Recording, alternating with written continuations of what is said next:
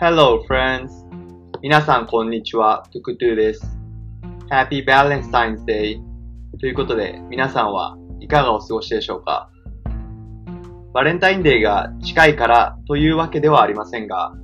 昨日柄にもなく部屋に飾りようとして、お花屋さんで梅の枝を買いました。かなり長持ちするということで、しばらくはつぼみが少しずつ膨らむのを楽しめるのかなと思っていたんですけど、今朝起きたらめちゃくちゃ花が咲いてました。急に暖房のある部屋に置かれて、春が来たと勘違いしたっぽいですね。まあ、よく考えると、そりゃそうだよなっていう感じです。すごい綺麗なんですけどね。想定していたより短命になりそうです。話は飛ぶんですけども、最近地球の歴史という本を読みました。でこの本、あの、前職、私、科学系のメーカーに勤めていたんですけども、そこですごく尊敬していた先輩が教えてくれた本でして、内容はタイトルの通り、地球を誕生から紐解いて、今進んでるこの星を理解しようといった内容です。今の予約を聞いて面白そうだなと思った方、多分あまりいないと思います。僕も本の半分ぐらいは難しくて呼び飛ばしました。ただ一つ結構タイムリーな話題にもつながる面白い箇所があったので、ぜひシェアさせていただけたらなと思っております。大気中の二酸化炭素の問題って、もっぱら聞かない日はないくらいニュースで見ますよね。で、この二酸化炭素の濃度がこのまま増え続けていったら、地球はひたすら温暖化の道を歩むといったニュアンスで捉えている方も多いんじゃないかなと思います。ただ、そんな単純な話じゃないよって言ってるのが、この本でした。僕も正直、細胞レベルで全然理解できていないので、だいぶかいつまんで話しますので、ご容赦ください。あの、興味が湧いた方は、ぜひ、ご自分で、あの、ググってみていただければと思います。で、要は、地球環境っていうのが、その固定化されたボックスのようなものではなくて、常に地球自体が変化しながら、そのバランスを保とうとする生き物のような存在なんだよっていうのが、この本で言ってることでした。もう少し詳しく話しますね。火山の噴火活動などが活発化すると、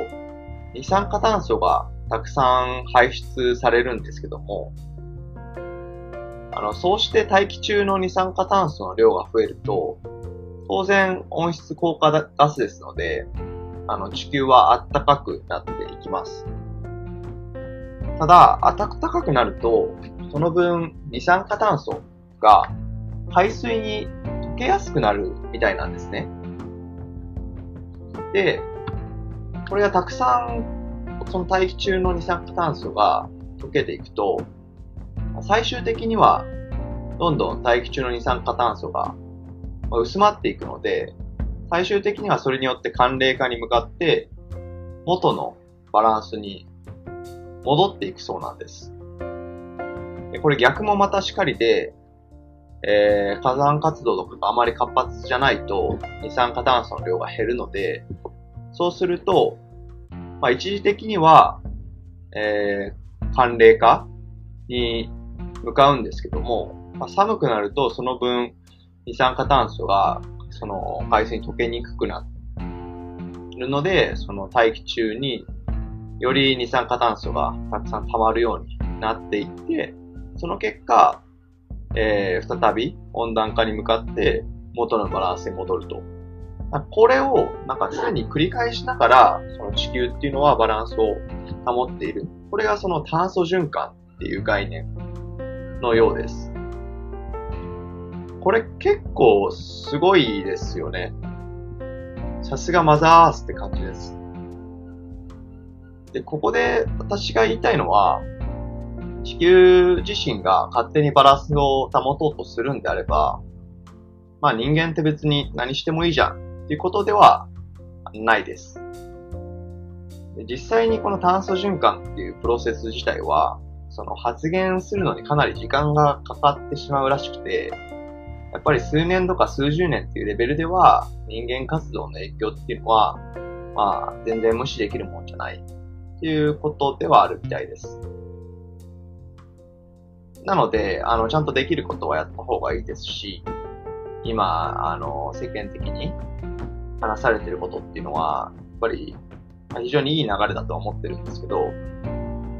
ただなんか論調として、なんか人間が自然をコントロール、人間が自然をコントロールしていきましょうみたいな、